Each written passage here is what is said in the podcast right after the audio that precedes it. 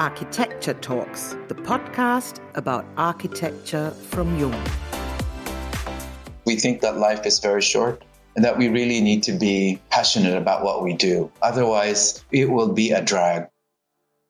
Lyndon Neri and Rosanna Hu's projects are in a category of their own, both stylistically and in terms of the construction task.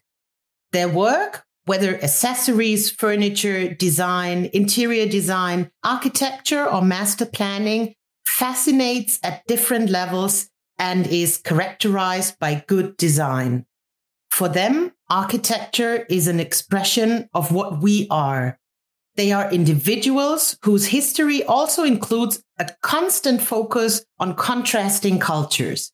Interdisciplinarity is a success factor but so are sensitivity and courage for dealing with what is already there and for experimenting with new ways of living.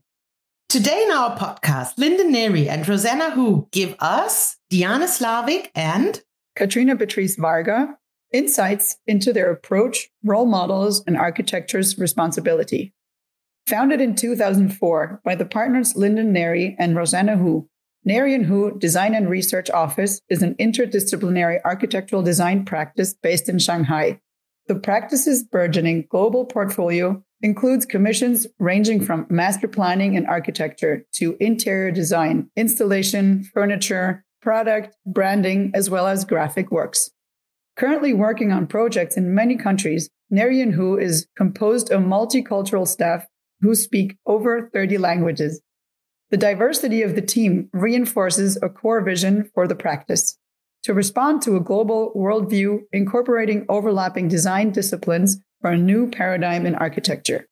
Hello, and welcome to our Jung Architecture Talks podcast. It's so nice to have you with us. It's nice to be here. Thank Nice. you for inviting us. Likewise, it's nice meeting you guys. You founded your studio in Shanghai in 2004. A lot has happened since then. What do you consider to have been your office's most important milestone regarding projects and designs?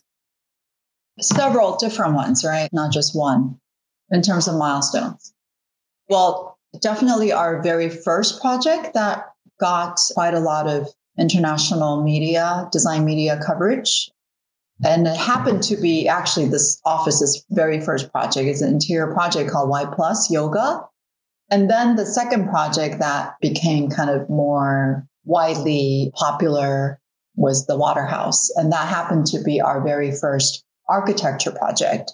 It had interior components, but also the first time that we, you know, engaged in architecture.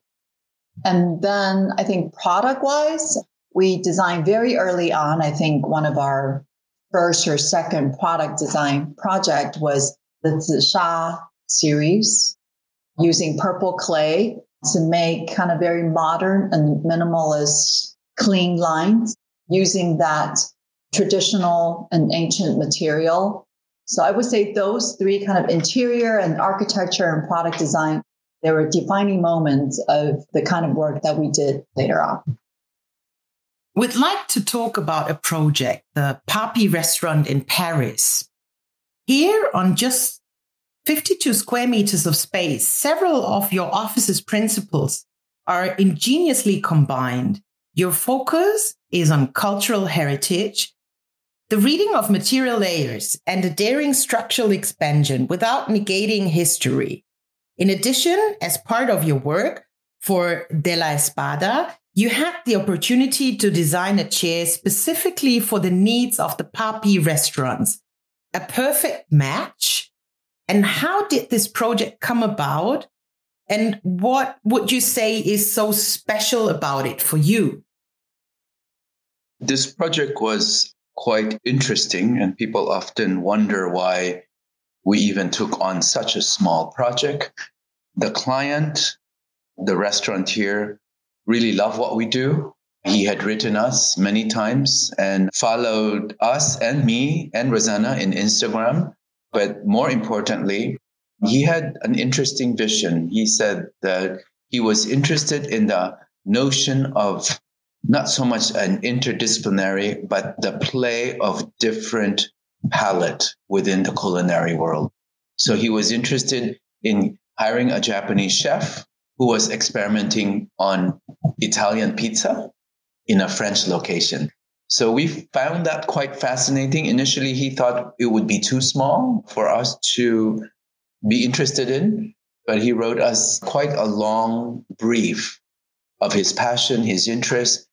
And to our surprise, aside from the fact that he had some question on the signage and maybe some of the kitchen kind of relationship with the restaurant, many of our decisions he really respected. And we found that, including the customization of this particular chair. Yeah, the furniture. Which was to make it really small in order for the space as a whole to feel a little bit more expansive. And so that in itself was quite interesting. It was challenging, but he was adamant in making sure that within this 52 square meter, that we engage all of our interests within our practice. And so you guys read it quite correctly in terms of the reading of the heritage, the play on materiality, the challenges we had on the structural, and yet the layering is quite obvious if you go there. And what's even more important, and we're very happy, is it's a very popular restaurant. Yeah, and I think this project really happened. It opened right before COVID. COVID. And the whole kind of timing and condition of which it came about. There's so many things about the project that was just absolutely unexpected. And if things didn't happen the way it did, it probably would not have worked. So we happened to be in Paris. It wasn't for the project, but we happened to be in Paris. And then we went to see the site. We met the owner, really only one or two meetings. And then we started designing. So it's just a lot of chance things that happened. And then also, I think designing of this chair, we were not expecting to design a chair for this restaurant, but because everything that we try to put in there was too big. You know how Paris is, it's, you know, very tight condition. And then I remember we said, well, why don't we just design something that is small, that fits into the character of the design. And then also we happen to have a very senior project manager designer who was based in Paris. So if he doesn't live there and to he's monitor. not in charge of the project, this also would not have happened. But his team is in Shanghai and he's been there for a few years. You know, he didn't go there for the project, but it just turned out to be kind of quite perfect. And then the production of the chair was done by a brand in London but their production is in Portugal. Our design team is here. And during COVID, they're able to send things to Paris from Portugal to test it out. And it was like, you know, last minute, right before they opened, they were shipping the chairs in. So just so many things just like happened quite perfectly. Just to give our listeners a little picture of our recording, we just saw Lyndon dancing with a little chair, and it's really, really wonderful. you seem to like it a lot because it's a really wonderful chair. And actually, Diane and me, we live three hours with the train from Paris, and I think we will visit the restaurant. Yes. Yeah, we're still expecting to have the pizza. We haven't yet tried the pizza. we hear it's the really Japanese good. one. Yeah. Yes, the yeah. Japanese French pizza. That sounds like a fantastic mix. I mean, within like the kitchen idea, but also the design idea. So intercultural, interdisciplinary mix, which seems to fit perfectly. That's fantastic. Did you have to work with any new materials you did not know before? The tile we make here in China, if you look at the tile, it's kind of vaulted. So Curve. it's curved. So from the picture, you can't quite tell. In real life, it's interesting. It was a Chinese restaurant before that, you can imagine. Yeah. It's hilarious. Okay. And it was so enclosed. And so the first thing we did was we stripped it open and kept the existing structure initially it did not pass planning because the planning look at it and it's like, why are you trying to keep it raw? I remember I had to record a presentation and they were kind of surprised the sensitivity that we were interested in to bring sort of the patina of the neighbor into the context of the elevation that we designed. So it doesn't really have to do anything if it's 52 square meters or bigger. Your enthusiasm is just equally for the project. Yes, we actually have a lot of sketches for this particular project. It was the smallest project, but per square meter, we probably have more sketches. We were sketching away in Paris, remember? Mm-hmm. we were really focusing. I mean, for Rosanna and myself, I think oftentimes we think that life is very short and that we really need to be passionate about what we do. Otherwise, it will be a drag, it will be a burden to a certain extent. And then becomes difficult. Then when you start saying, well, it's okay, let's just let it go, it actually becomes a burden, becomes a chore. And we always question ourselves. In fact, this morning, uh, Rosanna was just questioning me about the fact that, you know, are we going to do this project? Are we really going to do this project? And so that constant kind of introspection is very important within the practice. Yeah. I mean, your work on projects is at all levels, right? So from accessories to master planning without pinning yourselves down to one typology or style. And you obviously work very analytically and emotionally, also referring to movies. How do you approach new construction tasks? Does the size of the project make a difference when it comes to your design strategy? I think by virtue of the size, for sure, there will be difference. But in terms of the approach and the very start of every project, trying to find meaning and trying to find the reason behind what we are doing, engaging the client in conversation and making sure that they actually understand what they want to do, what their purpose is, and perhaps we can try to, together with them, find meaning and purpose. You know, we have this quote by Antoine de Saint-Exupéry that we always like he once said that we do not aspire to be eternal beings. We only hope that things do not lose its meaning and purpose. And I think in a world where things are moving so fast, where the technological world have detached us from our everyday and the mundane and the ordinary things, we have to actually be very conscious in finding the poetry of the everyday. Rosanna, you seem to agree what Lyndon said. I totally agree. And I think we see every project as an opportunity to try something new, to experiment, and to also establish a different thesis.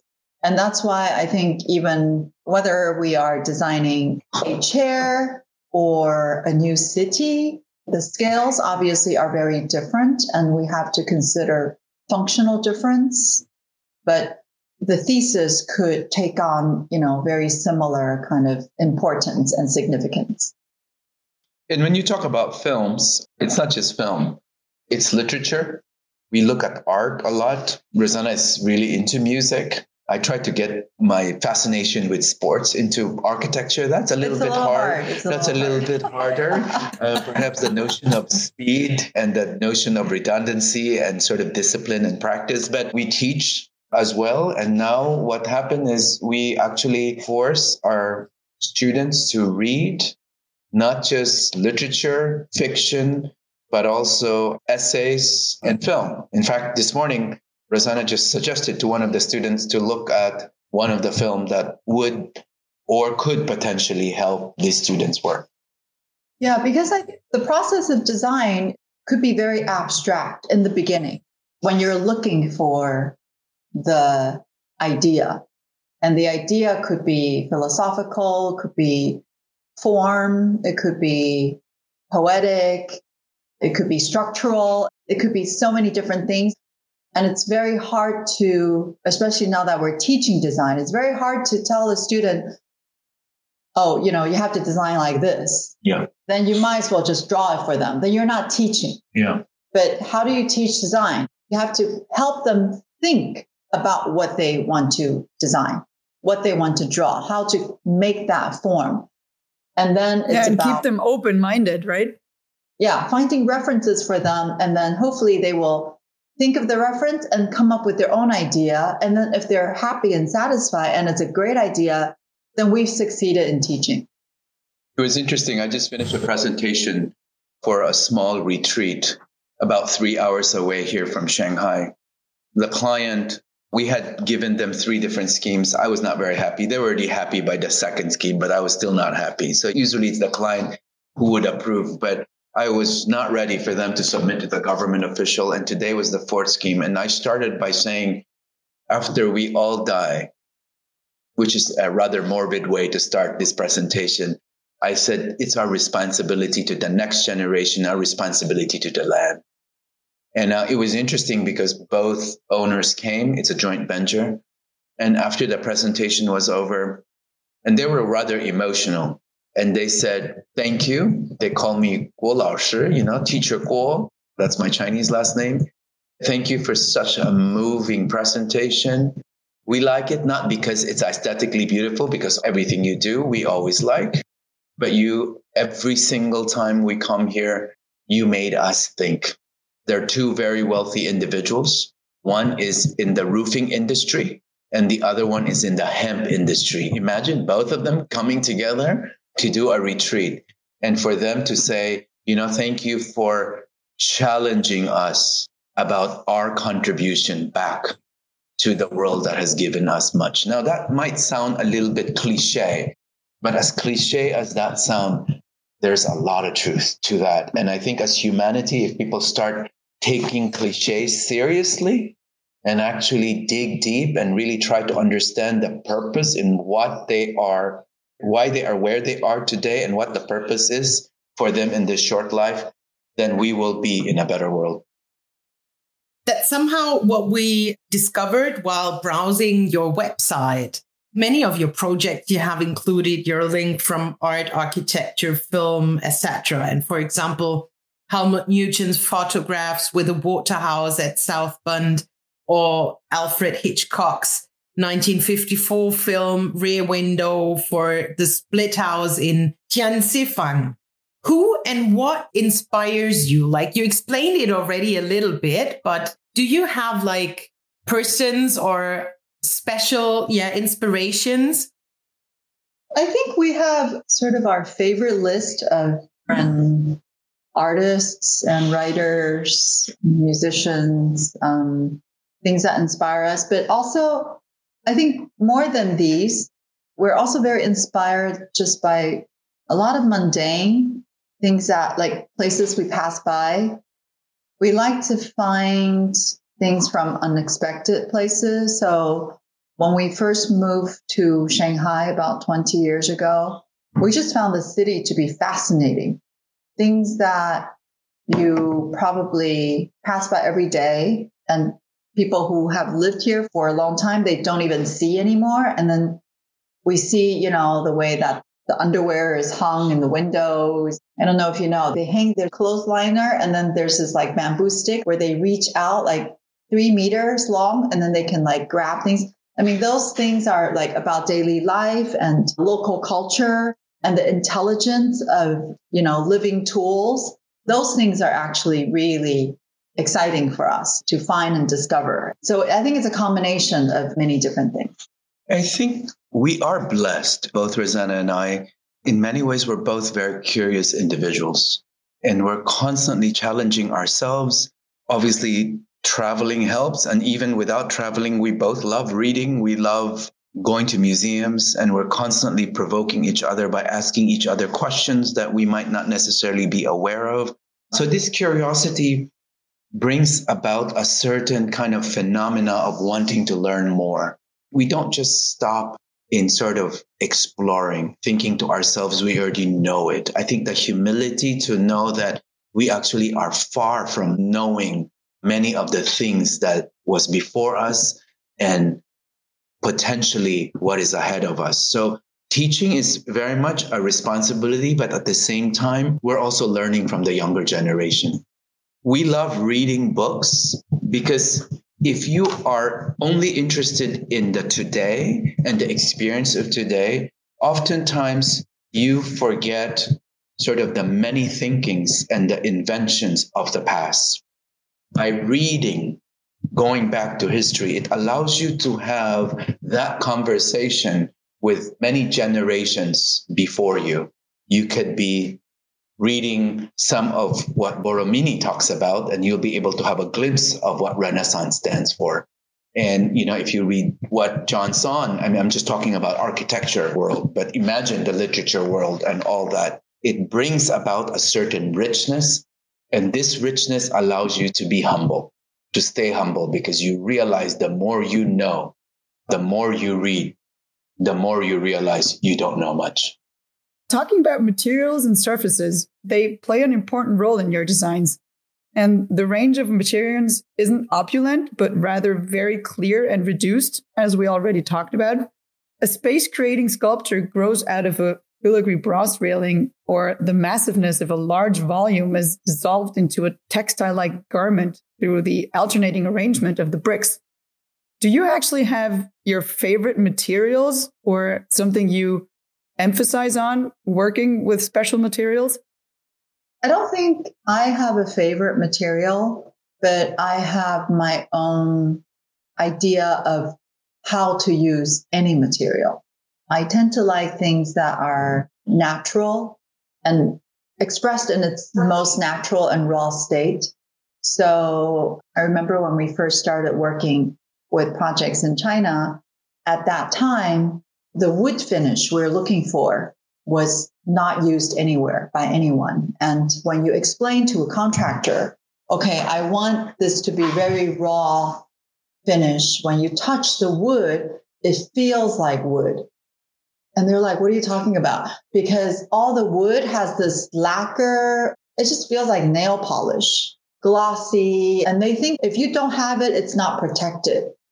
And I'm trying to tell them, you know, sometimes, especially small surfaces, the oil in your hand, if you touch it, it actually has a nice patina like leather also. It's okay that the touch of the hand or, you know, when you sit on a chair, that marking of time is really beautiful and people don't understand what we're talking about.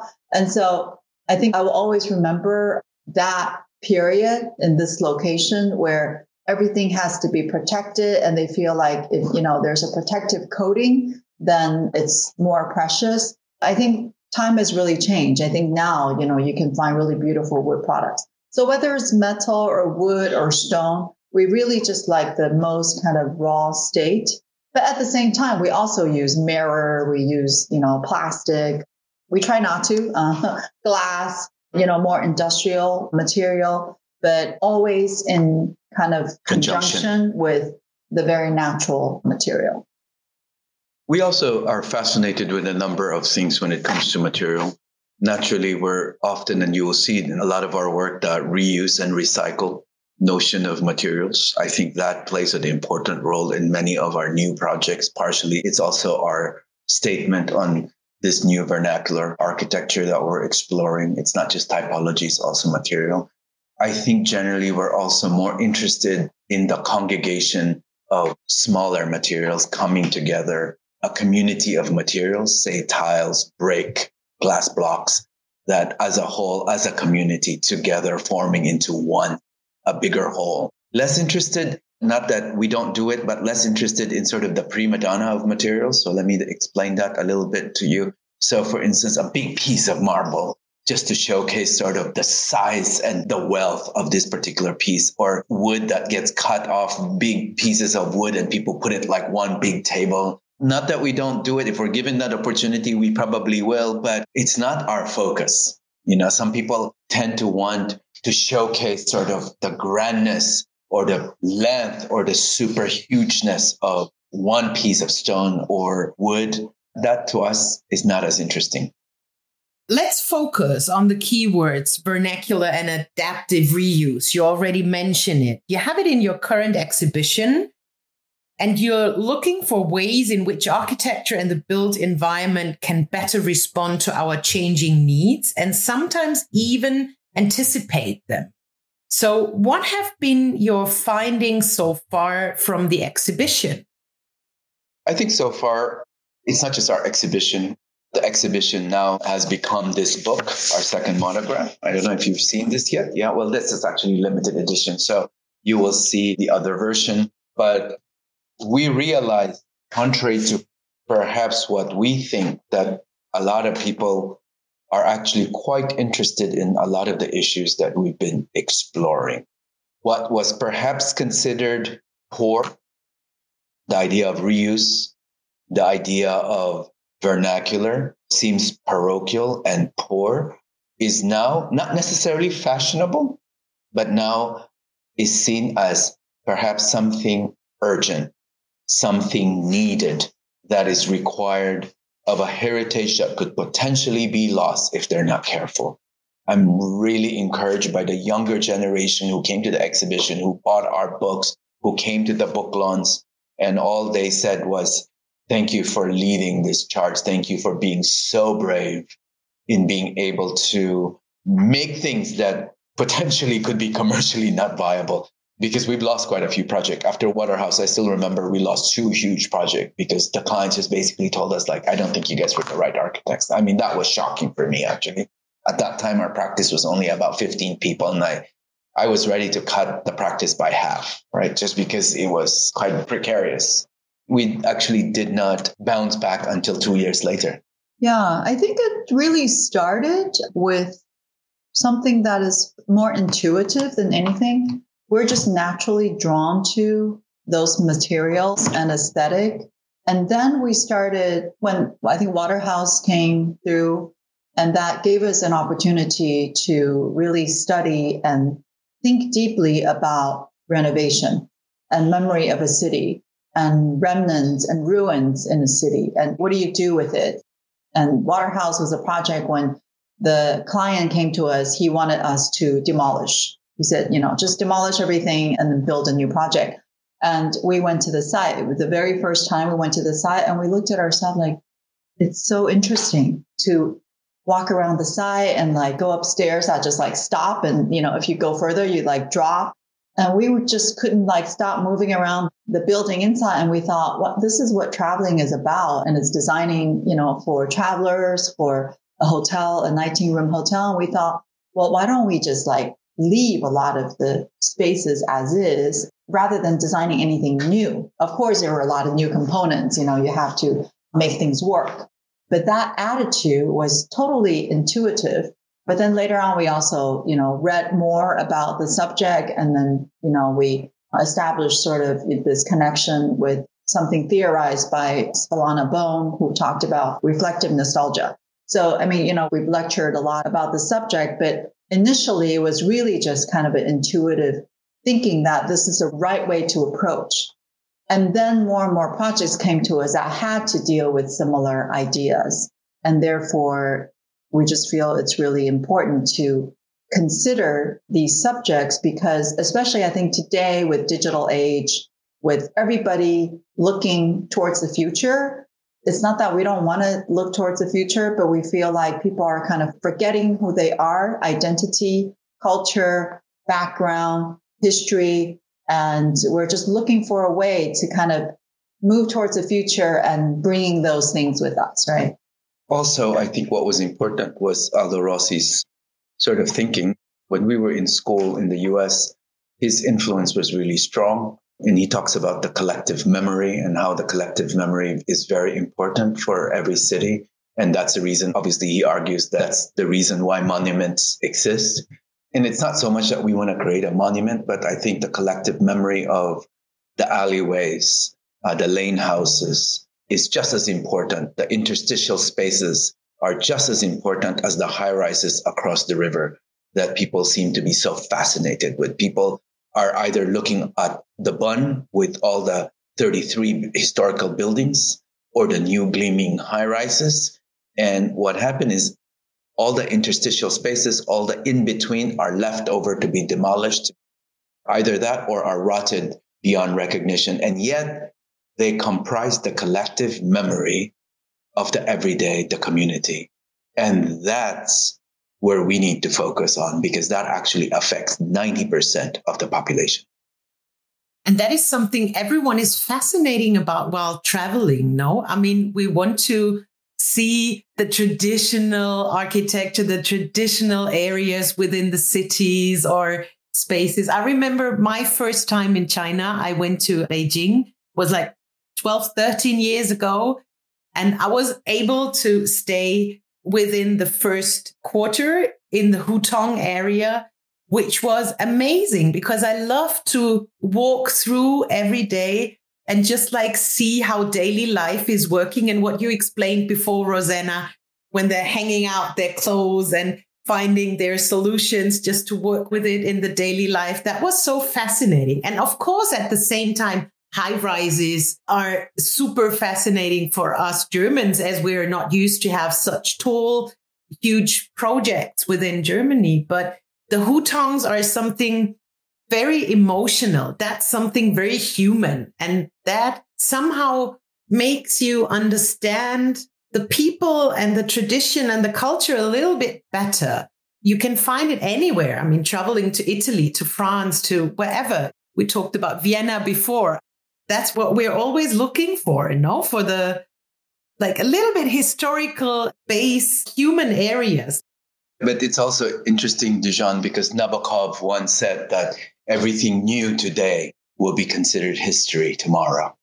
That's right. Yes. Paraphrasing this, obviously. So the very essence of all the high rises in Pudong, when we say history, we're not dismissing Pudong because Pudong is a new modernity, a new China, where in all these high rises, there will be values associated with these high rises as well. I mean, if New York City remained low rise, then you would not have the Manhattan today. And oftentimes people think of Manhattan as a modern condition, which it is, right? And oftentimes when people do high rises in China or in Asia, people always say, oh, that's so New York. Well, it is actually not so much New York, but it is during that time, the economy was growing in that particular city. If it happens to be in Shanghai in the 30s or the 40s, then perhaps the high rises will be in Shanghai or in Bangkok or in you know other places as opposed to New York, right? So the idea of it is so New York, it is so Paris, it is so Amsterdam. The idea is to understand what that means rather than just using a catchphrase. And that's very dangerous. And that's why we often challenge our client and challenge ourselves. So we don't get so hang up with the terminology without really understanding the essence. And I, okay, now that I'm speaking to a German lady, I think of a German word, maybe one of the few words I know. So I think zeitgeist the spirit of the time really kind of defined this thing that we're talking about. It's not just the locality and the culture, but it's also a very specific period in that culture. Yeah, I mean, also connecting the local thinking, right? Not only the terms of the city, but also connecting the locals with the city. And that's why it's so important to also connect with the people. Yeah. Right. And I'm sorry, I said two German lady. I meant one German and one Austrian. Very sorry. Thank you so much for Actually, respect. I'm not German as well. Don't worry. I'm born in Germany, but my parents are from Serbia, actually. So I have like Yugoslav origins. So we are an international podcast yeah. team here. like um, Konstantin, uh, Konstantin Grichek. There we go. Yes. Lyndon and Rosanna, we have one more question about your office. You studied and worked in the US, and now you work in an interdisciplinary international team in Shanghai with your clients coming from all genders and cultures. Is this cultural melting pot kind of a part of your recipe for success? Yeah, first of all, it's not a melting pot, it's a salad bowl. The difference between a melting pot and a salad bowl is, I mean, this is from my Asian Studies uh, 101 from Berkeley. The melting pot is when different things go in and then they all kind of melt, become something different, like a hybrid. But salad bowl, a potato and a tomato and apple and lettuce, you know, they retain their identity. Yeah, they retain the diversity. I don't know if it contributes to the so called success, but it definitely makes working here much more invigorating and exciting and inspiring because when we, you know, work together on a project, we hear voices and opinions from different backgrounds. And it's not just, you know, what we think, Rosanna and Lyndon, but it's always a teamwork. And the more diverse ideas are, the richer the content. I think the word recipe might not necessarily be one I would use, but I think what's but interesting for is salad. You need a recipe. Yes, at least for the dressing. That's the right. recipe. we encourage because we're just curious individuals. There is no such thing as a bad culture or a good culture when I talk about countries. So we're always interested in many different issues. And because we are fascinated with many different philosophers from all kinds of nations, different thinkers, different fiction writers, different painters. By virtue of that, naturally, we become very curious and interested, and we have really engaged conversation with clients. And I think even during competitions or interviews, it becomes easier for them to relate to us, perhaps as individuals that are truly interested in breaking the cultural barriers of where we are and where we're heading to. And I think maybe because of that, people are more comfortable. Uh, like our students at Harvard right now, many kids are quite brilliant. You know, they're, what do they call? Third culture kids. Third culture kids. So just when you think you can speak two languages, many of them can speak five, six. You know, it's so normal. And it's invigorating to see how the world is changing, where the borders are now getting really blurry. There's a book on the topic, Third Culture Kids. I'm actually reading it. It's really good. Oh, interesting to hear that. Well, we do see the change. When we were going to school in the US, we would probably comprise 5% of the population in the graduate program, probably even Maybe less. Asian. Asian. Yeah. We're not even talking about Chinese. We talk about Asian, meaning Korean, Japanese, Thai, you know. But Just now, like black hair. Yeah. And but now some of these top architecture school master's program, I would say over 50%. And of the 50%, maybe 20, 25% are coming from China. And it is phenomenal. And some of them, their ability and their dexterity to be able to kind of move between one language to another in really high level conversation is extremely impressive. Yes, absolutely. So we talked about many projects and topics, and we're coming to the end of this podcast. And actually, I would have two questions. Personal questions, not about the office. Personal, yeah. One would be Is there any message you would like to send out to our young audience, like the young architects and designers, to maybe encourage them from your experience? And another one, we would like to know if there is a contemporary building you would like to have built by your own. wow, very, two very intriguing questions. Both answers from both of us. You can answer, of course, both of you. That's good. Two question makes four answers. That's pretty good.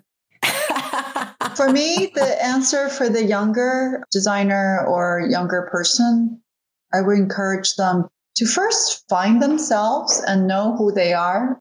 I feel like, especially in design and architecture, if you don't know who you are and if you don't have a strong understanding of your own identity, whether it's culture, personal history, or, you know, whatnot, then you would not know where to go with your design. So really seek internally at the same time that you're looking, you know, in the outer world for different kinds of inspiration. I think for the younger generation, and this is something I would probably speak to a younger Lyndon, would be to be humble, to really understand the essence of what humility brings to humanity. And I think when you're humble, you become curious. When you're humble, you're ready to listen. When you're humble, you are always thinking about other people as opposed to yourselves. And when you're humble, the many things you do, be it architecture or your artwork or your writing, will have a deep impact with humanity more than sort of the spectacle that the narrative of this world often would like you to have. And now the second question. Did you say contemporary project? Yes. Or it could be also a future or past, whatever is coming into your mind. It's hard because I would not say one. Yeah, there's so many. Yes, I totally. there we go. I think if you look at the Salk Institute in La Jolla by Louis Kahn, if you look at the IIT building by Ahmedabad by Louis Kahn, or the Mill Owners by Le Corbusier, or the St. Peter or St. Mark's Yeah, by it's- I think it's endless. I think I would love to have four or five of those buildings under my belt, more than just one. Yes. It is looking at these buildings that made you realize often when I see this. In fact, we were in India, we were in Ahmedabad, and Rosanna and I saw mill owners by Le Corbusier. We saw the other house, Shodhan House, and then we saw the IIT, and then we saw another Louis Kahn building in Chandigarh. Every single time we go to these buildings, we get so dejected. And oftentimes I would tell Rosanna, let's stop practicing. We have not moved a needle the last 50 to 60 years. Every time I go there, I get, we both get really depressed because we're like, man, these guys have done it so well. We have not even arrived at that level. What are we doing? And of course, when we come out, we see a lot of the bad buildings and we're like, okay, maybe we still should do it. you should definitely. Please do not stop. Please, please don't. yes.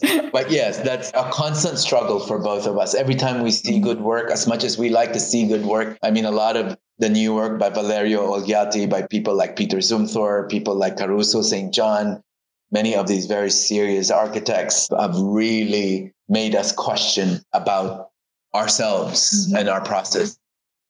I could imagine. I have to say, I'm very touched. I feel very honored being able to speak with you, getting like inspired by you. Thank you so much for your open words. It's just a pleasure speaking to you. And we really, really hope that you do not stop your work, even though you're visiting Louis Kahn another time. Please stay like you are, stay curious and encourage all the young people just to be brave and humble, as you said. Mm. Thank you. Thank, thank you. you. Thank you. Thank you. Thank you so much. Yeah, yes. Thank you. Yes. Yeah, my feelings about this conversation is actually a salad bowl of impression, of honor, and curiosity. So thank you very much Greetings to Shanghai, and it was a great pleasure talking and listening to you. To say it in Chinese, Zaijian. And take care. Zaijian. Zaijian. And take care. How do you say goodbye in German? Auf Wiedersehen. Auf Wiedersehen. I'll have to learn a few more German words. Well, your pronunciation on Zeitgeist was perfect. Oh, that's an easy one. it was a pleasure for us. Thank you. Thank you. And many thanks to our listeners as well. And we are looking forward to share our upcoming Jung Architecture Talks podcast with all of you. Tune in on jung.de slash architects.